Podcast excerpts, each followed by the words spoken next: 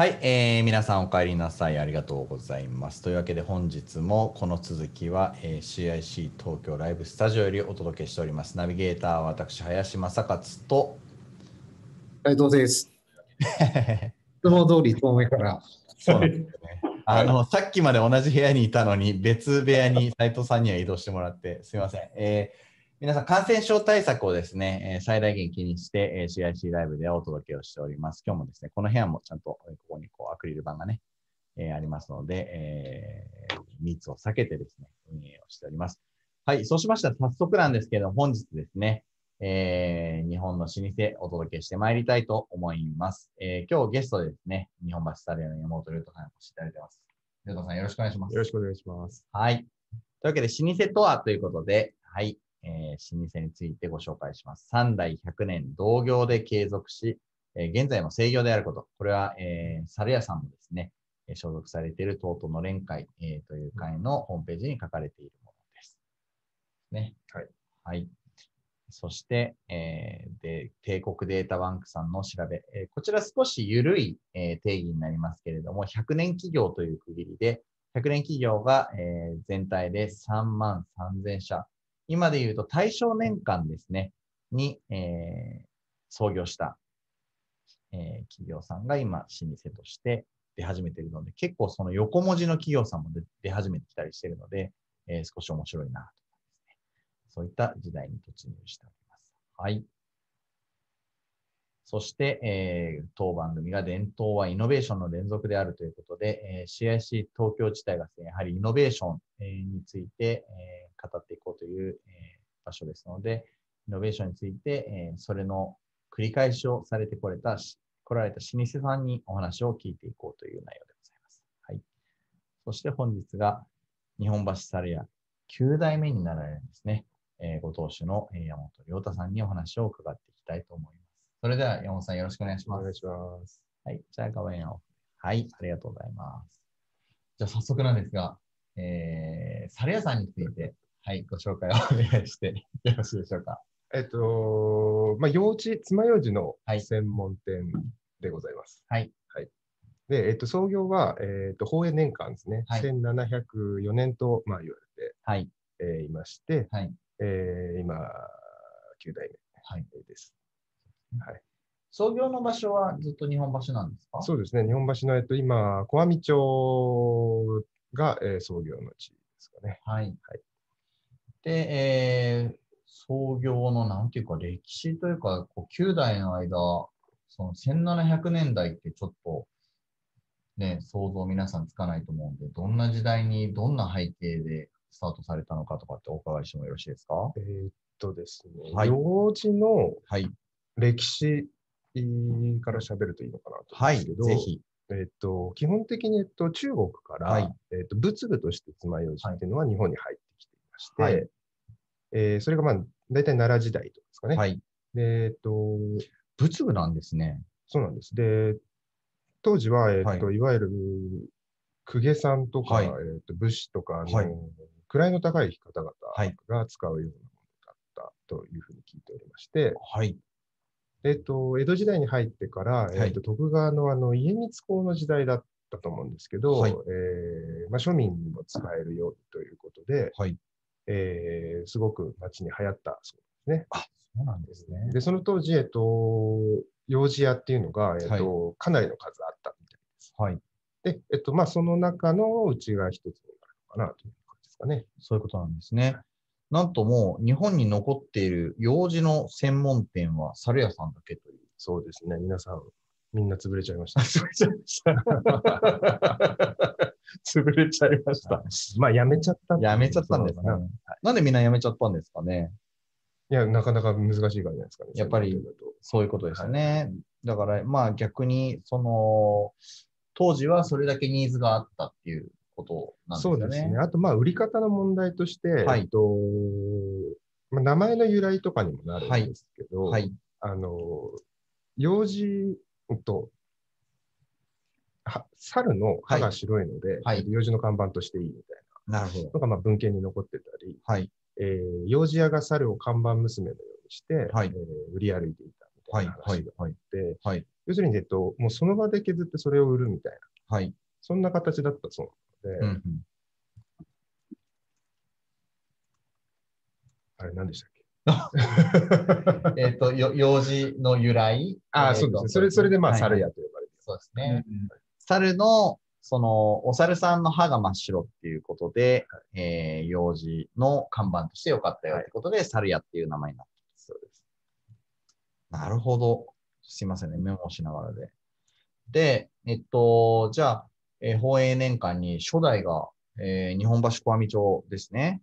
で、創業されて、で、そこで、その、もう完全に幼児屋さんっていうことだったんですね、当時から。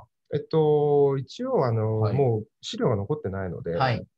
えっと、当時の、えーとまあ、浮世絵みたいなのを探してみると、はいあの、なんかいろいろ化粧道具だったりとかも、おえー売ってる絵はあるので、はい。どこまでまあうちがやってたかはわかりませんが、はいはいはいまあ、幼児だけだったのかはちょっと疑問ですけど。まあそうですよね。まあ幼児もあってっていうところで、う後々その幼児に絞られていくっていうことなんでしょうね。はい、なるほどですね。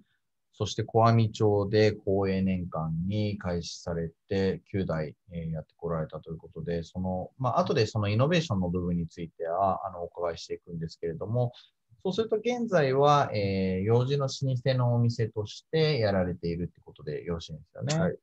はい。という、えー、幼児の老舗、日本橋猿屋さんなんですけれども、えーご当主9代目の、えー山本良太さんの自己紹介といいますか、皆さんやっぱり老舗のご当主ってどんな方なんだろうっていうふうに思われてるんですよね。はい。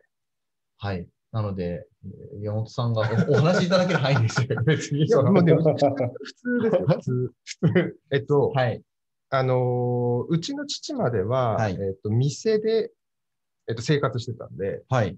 えーそこにおったんですけど、はいもう、えっと、僕は全然、文京区で育ったり、はい豊島区で育ったりしてるんで、はい。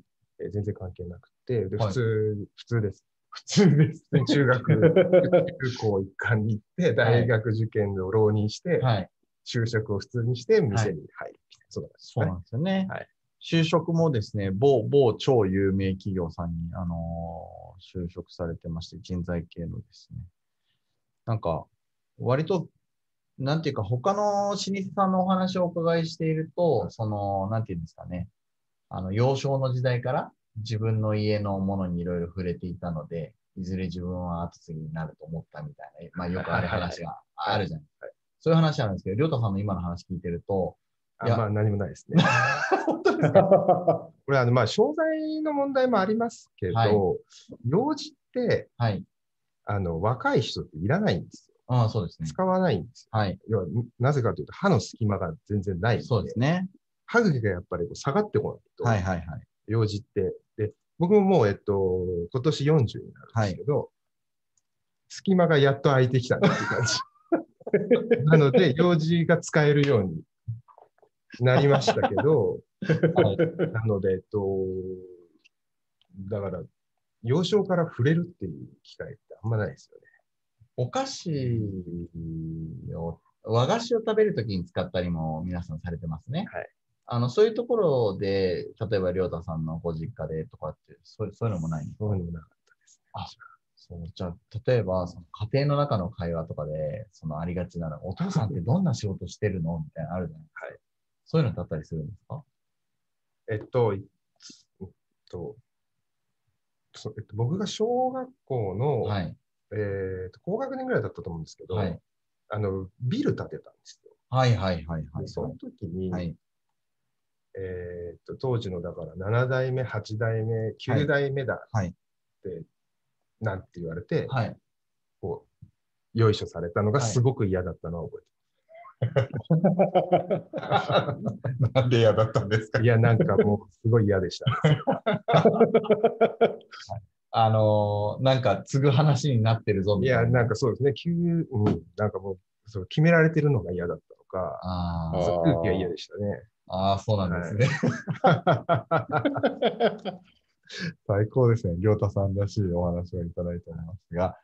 さて、そんな、えっ、と、サルヤさん、えー、9代目となられて、やっぱりこう、皆さんにお伺いしてるんですけど、代々続いてる家訓みたいなのがあったりするんでしょうか？あえっと、まあ、今話した通りで、はい。えっと、用事の話とか仕事の話とか、告げとか継ぐなとかっていう話はしたことがなかったので、うんうえっと、家訓って言われると難しいんですけど、一応その、人から聞いて知ってるのは、はい。えっと、用事のように、まあ、細く長くみたいな、あれ、細く長くあれみたいなことは、これはあの、のれん会の会長の細田康兵衛さんが何かの取材でおっしゃってて、そうなんだっていう感じでしたね。お父さんとか、おじいちゃんとかから聞かないで、そうですね。その地元の長老から聞くという。あ、でもまあ、結構そうそうですよ。あの、やっぱのれん会のつながりって結構あっい。て、素晴らしいですよね。あの20代の頃に、えっと、他の若旦那の皆さんと遊んでいただあいて、えーまあ、その影響とかって大きかったですけどね。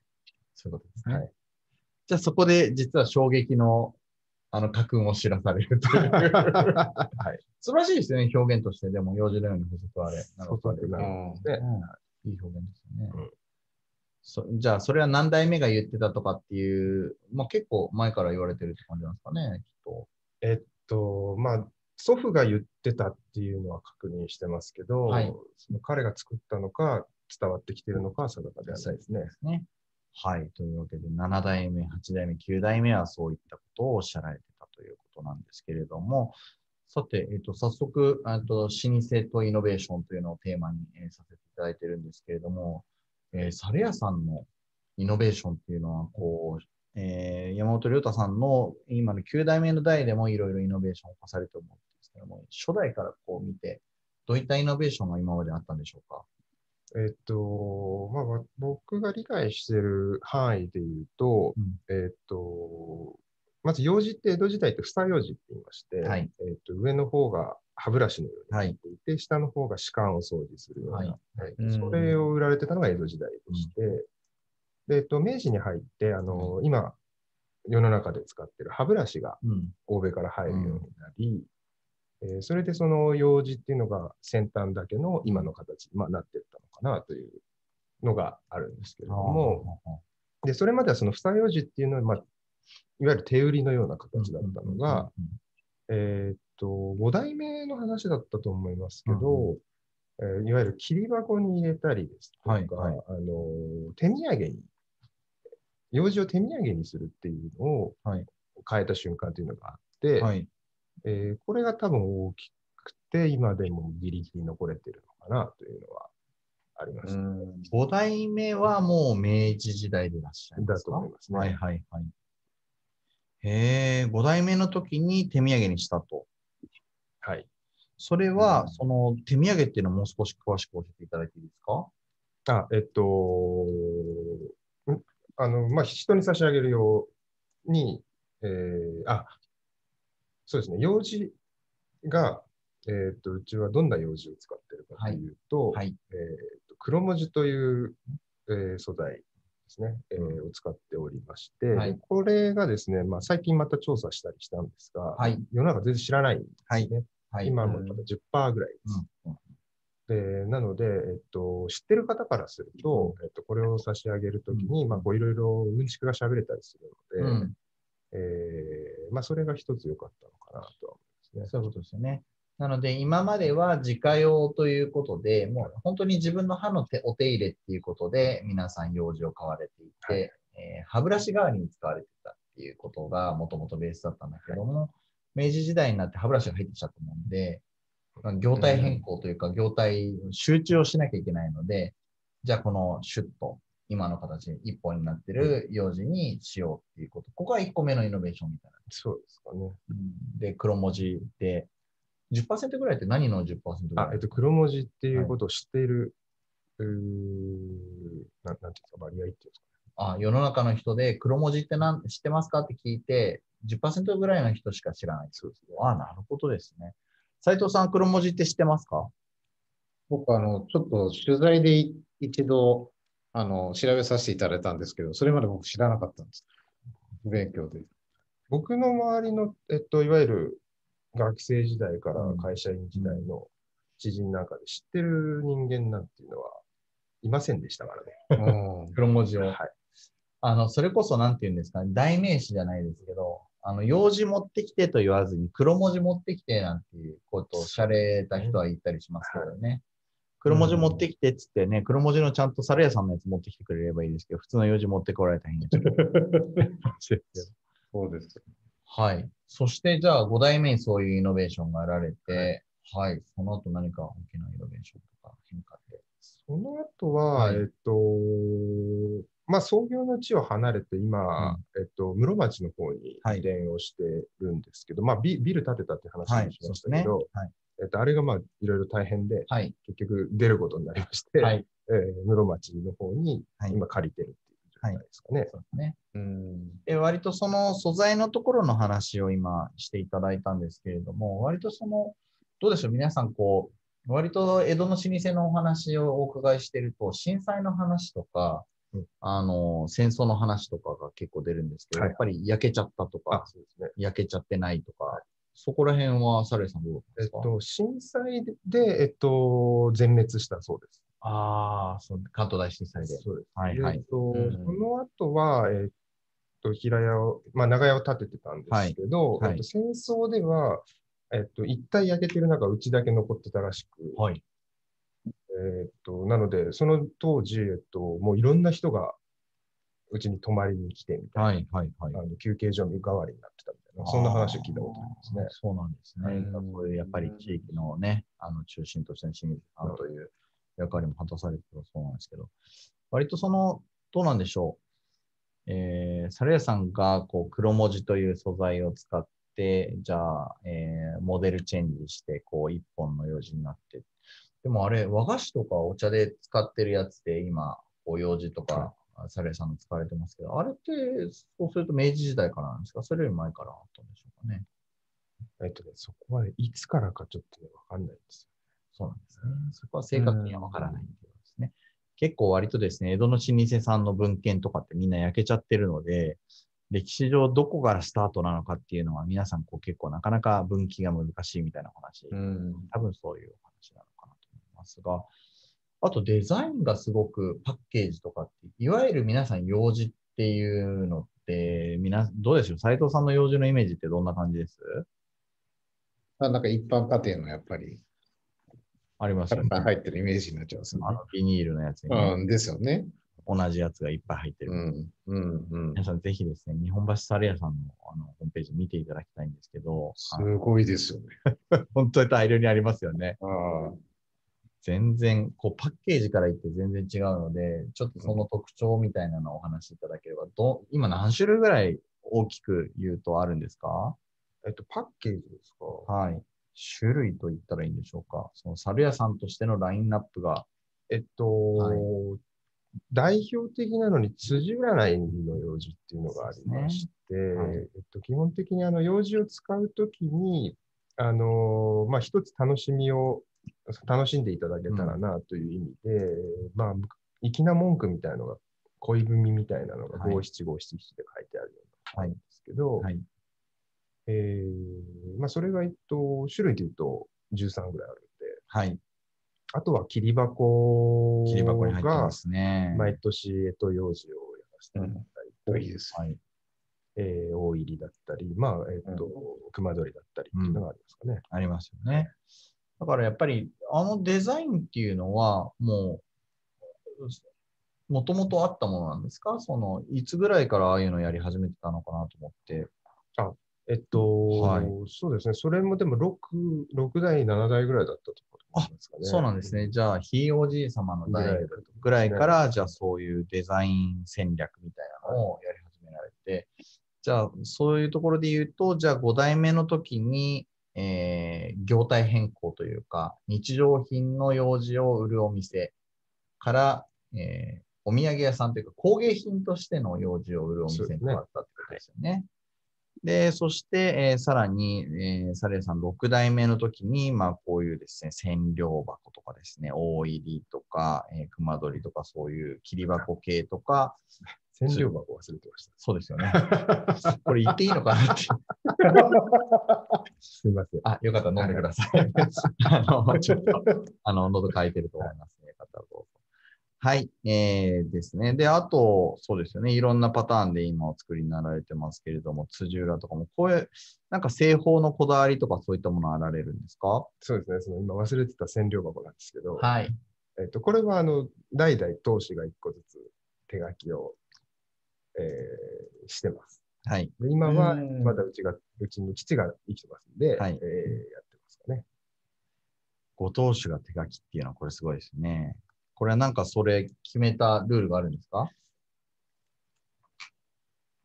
いや、なんかずっとそうだからやってるんじゃないかな。ああ、そういう感じですね。うん最初からもうこれ書くもんだっていうところ。そうですね。ねあの、うちの祖父が、はい。えーっと、もう、まあ戦争があったんで、はい。えーっと、14とか13ぐらいからもう店の手伝いをしてたらしいんですよね。はいなので、もうその時に、えーもう1日1000個みたいな、はいしこたま書いたらしくて、はで多分そのあたりかあ、らはい。書くもんだみたいな話なんじゃないかなと思うんです。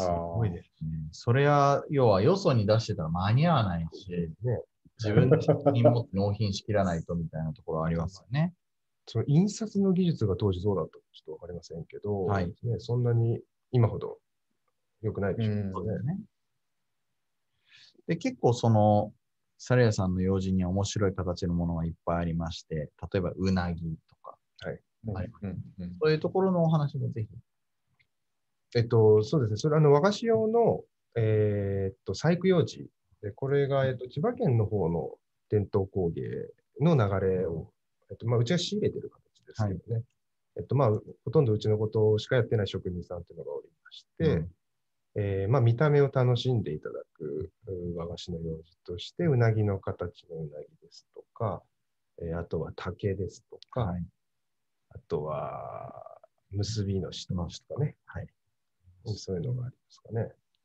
結構でも、もともとその一般企業にお勤めになられていて、まあ、もう業界もその小売りの業界じゃないですから、もう全然違う業界に行かれて、その何かこう、ご家業を継がれて何かこう自分の中で変えようとか、いろいろもともと思ってたことってあられると思うんですけど、どういうことを変えてこられたのかなっていうのをぜひえっと、僕が、えっと、猿屋に入る前は、えっと、他のことも結構やっちゃってまして、はいえっと、駅ビルに店舗がいくつかあったんですが、それは、えっと、用紙を売ってるわけではなかったんですね。あ、そうなんですか。うんうんそれが、えっと、袋も、あの、もう、輸入バッグみたいはい。な、輸入バッグを売るみたいはいはいはい。な。なので、えっと、んな、なんでそれをしてるか分かんなかったんですけど、はいはいまあ当時は、バブルの頃なんか、まあ、めちゃくちゃ売れたと。うんいうふうには聞いてるんですが、はいまあ、その影響もあって、えっと、用紙をそんなにちゃんとやってなかったというか、うんうん。PR 的なことも含めてですね。っていうのがあって、で、まあ、えっと、どんどんどんどん景気も、景気とともにそれも悪くなっていなるほってえっと、入って、まず最初にそれ全部やめて、これすごいですえーまあ、えっと、やればやるだけ赤字だったんで、はい。えっと、やめて、はい。で、まあ、用事だけ頑張りましょうよっていう。いわゆるもう経営でいうところの集中と選択ですね。はいなんか、あの、よく老舗のご当主の皆さんおっしゃられるのが、その、あれが、えー、屏風と、なんか、事業は広げるといけないみたいな話されますね、よくね。そうですね。あの、まあ、本業から両足離れることやっちゃうと、ちょっと難しいかなっていうのは、まあ、教えられたというか、うんうん。思ってることではありますかね。ああ、いいですね。またその本業から両足離れるといけないと名言ですね、これは。そうなんですか。これそれ今、考えられたんですか、それは。いや、やっぱりその、幼児屋なのになんでバッグってのはいろんな人から言われてたんで、な、なんなの？例えば、定時会場とかでですね、うちがバッグ売ってると、もう訳がわかんないわけですよ。だ誰が見ても。なので、はいまあまあ、だからそういうことです。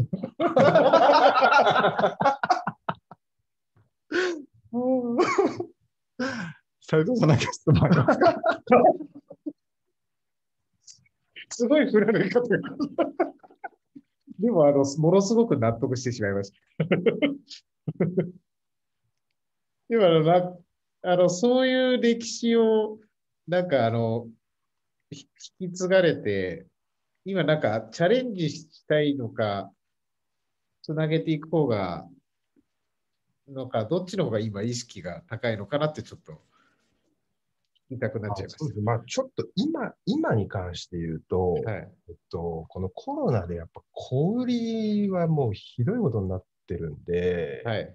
まあ、なんとか死なないようにどう生きようか、生き延びようかっていうことの方が意識としては強いですね。はいはいはい。なんかマークさんがツボになっちゃってる感じがしますけど。もう超おかしいつも入っちゃってる。あそうすいません必死に耐えてるの見えちゃった。ちょっと僕、あの、ちょっと映像上、お二人の顔が両方見えてしまう。もうね、ちょっとね、あの、はいりょうたさんの顔見ると。はい、ちょっと都合入っちゃう。すいません。ごめんなさい。はい。あでも確かに今ちょっとコロナがあるから、なかなか判断が難しいですよね、そうなると。ね。うん。ちょっと挑戦がなかなか、えっと、ん。資金的にも難しうん。いタイミングにちょっとなっちゃってきてますね。うん。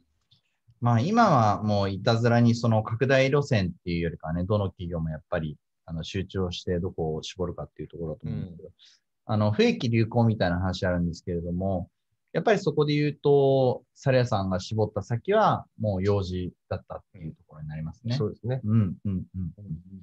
この先のその展望として、例えば幼児に絞ったときにどうこうやっていく、今結構通販取り組みをやられたりとか、あのー、9代目の代で、あの、かなり百貨店とかの販路拡大とかもいろいろやられたんですよね、確か。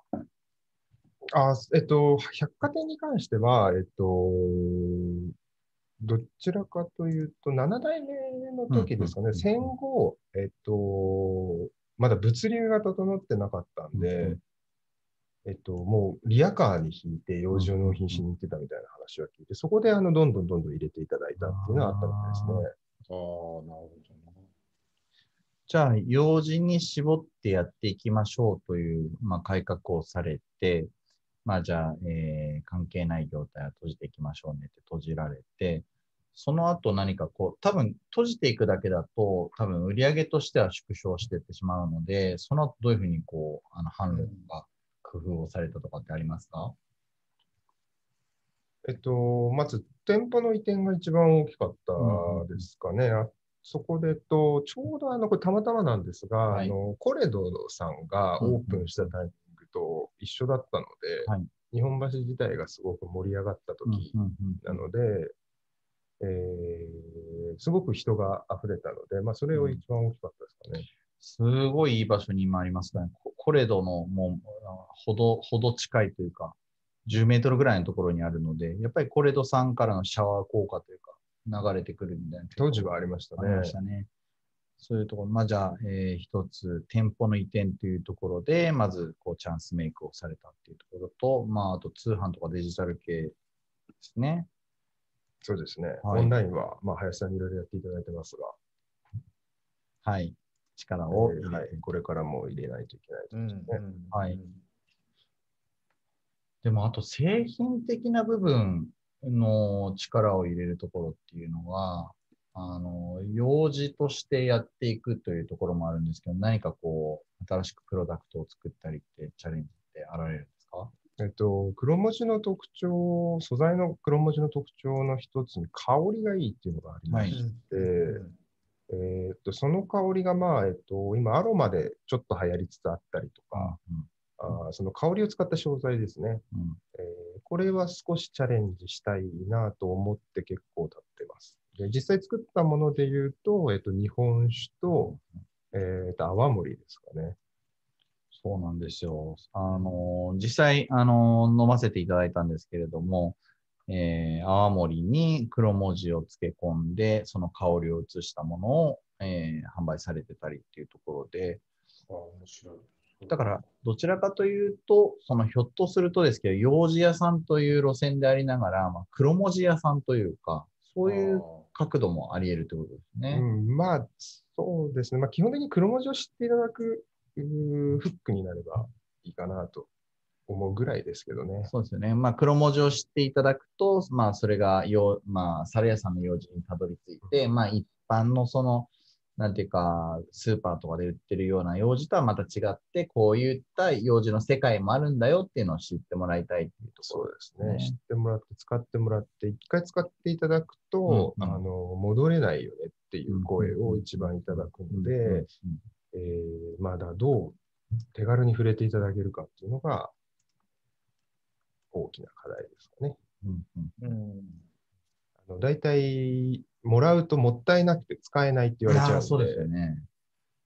確そうですか。っていうですよ使ってほしいんですけど、かやってもらわないと使って困るんだけどもらわないと、なかなかしょうがないですよね。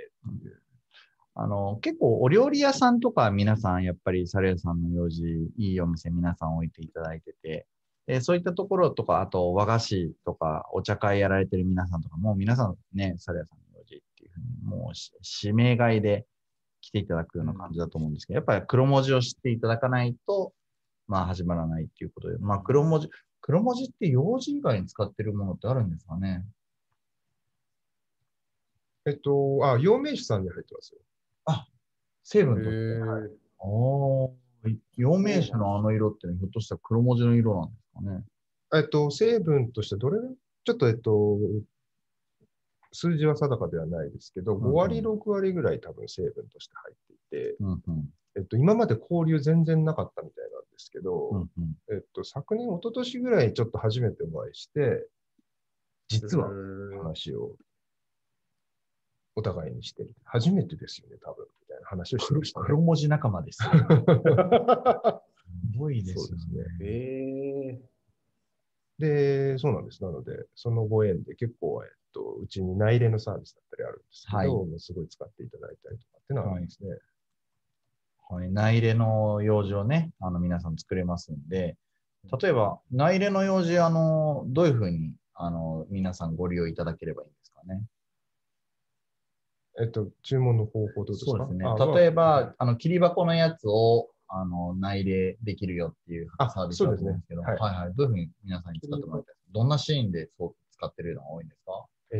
と、一番、まあ、人に差し上げるのが一番多いので、はい。えーまあ、退職祝いだったり退職祝いとかえーはいあとは、まあ、飲食店のお開業だったりとか、あとは、まあ、今使ってないお店にプレゼントであげて、そこから置いてもらうみたいなのが結構多いですね。ああ、なるほど。じゃあ、新しく飲食店がオープンして、まあ、例えばお知り合いの方が、これ、サル屋さんの用紙だよって言って渡してくださって、そこからバックオーダーが来る。そうですね。それめちゃめちゃいいですね。皆さん、用紙文化を、黒文字の用紙文化を応援する皆さんは、ぜひ、和食のお店、オープンしたときには、えーそうですよね。使っていただけるといいですね、これ。なるほど。結構、いろいろイノベーションっていうテーマでお話をしていく中で、どうでしょう？そのプロダクトは、例えばそういう黒文字に関連してお酒を作ってみたりとか、まあ、辻裏を作られた台もあられて、で、まあ、切り箱のパッケージに入れられてっていうこともあって、で、それでそのプロダクトはそういう感じですよね。で、まあ、場所も、えー実際物理的な場所も移られて、通販も取り組みされてっていうところですけど、やっぱりこう、どうなんでしょう、プロモーションとかっていうのは、江戸時代とかどんな風にやられてたんですか？その、こう、東大に至るまで。皆さん結構推移してきてるのかなと思うんですけども。えっと、基本的に、いわゆる広告みたいなことってやったことがないので、うんうんえっと皆さんからの口コミをしていただいているのみだったと思いますね。うんはい、黒文字、まあ、えっと、用字と黒文字違うでしょっていう方って結構東京にはいらっしゃるんで、どういうことですかそれは？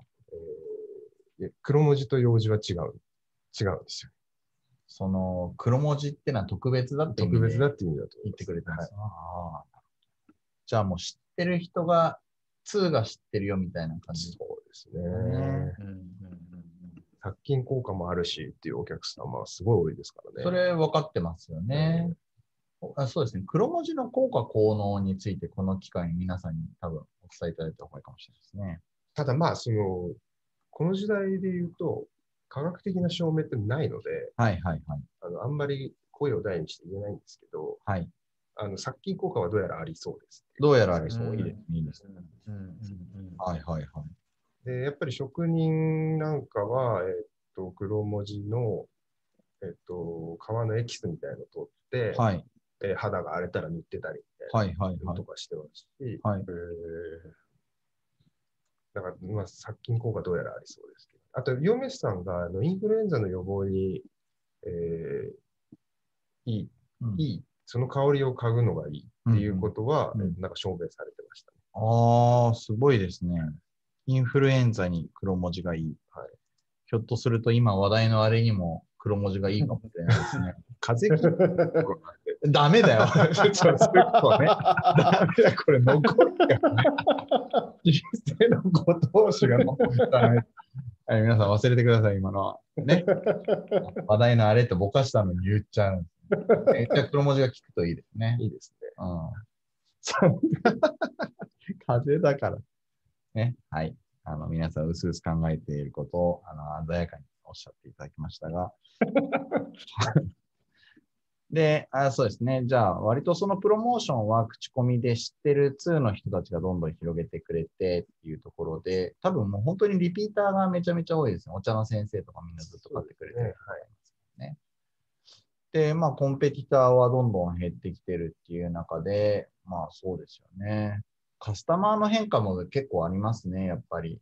その昔はその本当に広く歯磨きツールとして買ってくれてたのが宝永年間の時で、で、明治時代になって歯ブラシ入ってきちゃったもんで変わってっていう。房用紙。房用紙はもう今作ってないんですか？作ってないですね。やっぱり房用紙は、作ってもまあ売れませんから、そういうことですね売れないものって作れないですよね。そうですね。やっぱりニーズがなくなるとともにっていうことですね。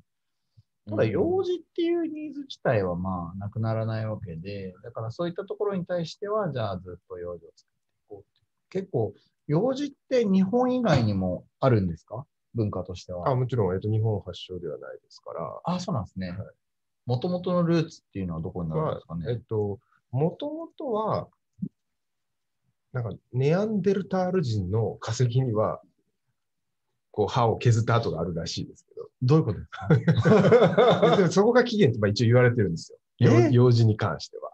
ねネアンデルタール人がみ、たいな話ですけど。ええで、えっと、基本的に歯の掃除はい、は、えっと、これは別に国を問わず、はい。うんままたは生物を問わず、はい基本的に必要なことですから。そうですよね。あーですから、えっと、まあ、尖ってるものであれば、はい、はい。えー掃除ができるっていうことで、例えば、そうですね、北の方ですと、はい。あの、なんか動物の尻尾が歯の掃除のあもものとして使われてたりとか、まあ、そういうそういうことがあったりするので、世界中どこにでもあるのかで、いわゆるその今のサリアさんの用事の形っていうのは、どうなんでしょうか？あれはどこから入って日本オリジナルなんですかね？あの黒文字使ったりとかは。な。黒文字はそうでしょう。聞いたことないですね。中国とかも、中国あるんじゃないですか。ああるんですかね。うんね、なんかお隣の国とか皆さんどうされてるのかな韓国は鉄ですよね。あ、鉄なんですね。韓国は手痛そうですね。何がいいのかさっぱりわかりません。黒文字の人間としては。それ それは、鉄、鉄だとよく、よくないですか？なんか痛そうですよね。痛そうですよね。黒文字やっぱ柔らかいし、香りがするし。うん。うん歯当たりはいいと。そうですよね。鉄だと、まあ、取りやすいのかもしれないけど、ちょっと痛そうだよね、とか、香りとかもないよね、そういうとこですよね。あ、なるほど。そういう差もありますね。素材の差もありますね。うんうん、これから、この10代目が、もう10代目候補がいらっしゃるわけですけど、はい。あのどうなんですか、こう、息子さんにこれから。うん。タリアさんとして、お父さんとして、9代目として何か言っていったりっていうのは考えられてるいやー、何も多分言わないと思いますかはい。はい、はい。もうじゃあ、はい。お父様が、りょうたさんにこそうですね。特にその自分の家ってお話をされなかったような感じで、そうですね。好きなことをどうどうぞっていう感じですかね。あで、うんそれでまあ、なんで継ごうと思ったんですか？えっと、うんやっぱり、えっと、そののれん会の若旦那衆との影響が大きいかなとは思います。じゃあ、皆さん。でもな、皆さん後継いだらみたいなことをおっしゃられる。その後はあんま言わないですね。まあでも、まあ、まあでもそういう体で基本的に接しますからね。基本的に。はいはい。継ぐ、継ぐんでしょっていう。継ぐんでしょうというよりは、まあそこの関係者なんで、はいはい。えーね、普段で出会うことがないですからね、商売をやってなければ。そうですよね。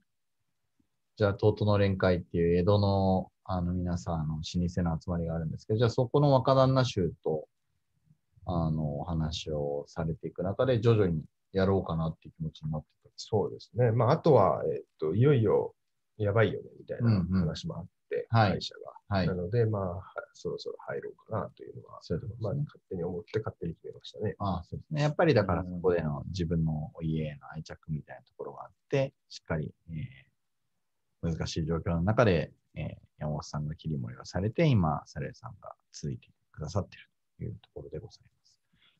さて、あのここから先でどうやっていくかっていうところがね、やっぱり大事になってきますが、斉藤さん何か山本さんに聞きたいことってありますか？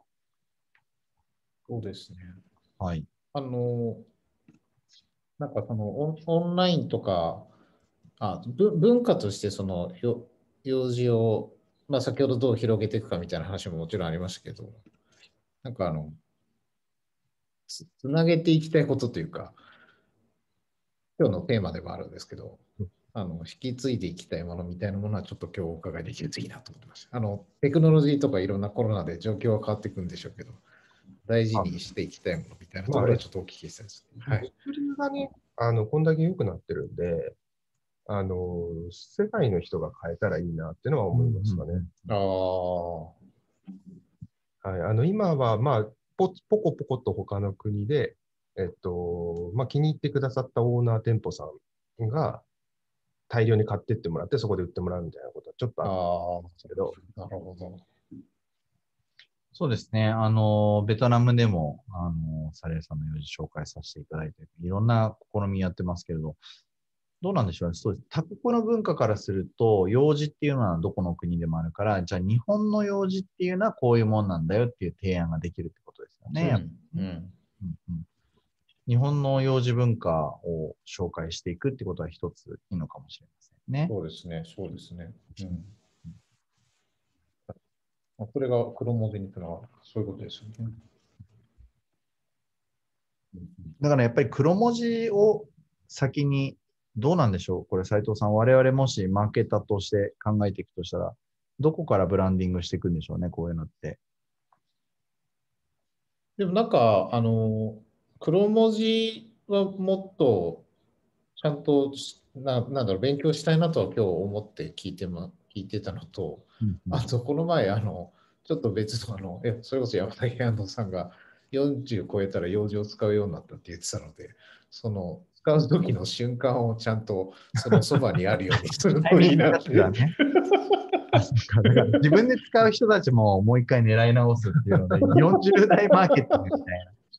実は僕も40なので、あの、そろそろ使う頃から。そうね、だから、そうか、やっぱりその世代に対してアプローチするっていうのは、ああ、なんかそれがしかも、どうでしょう？粋なんだよっていうところをなんか見せていくそね。う、うん、そうなんですね。たすごくおおしゃれですし。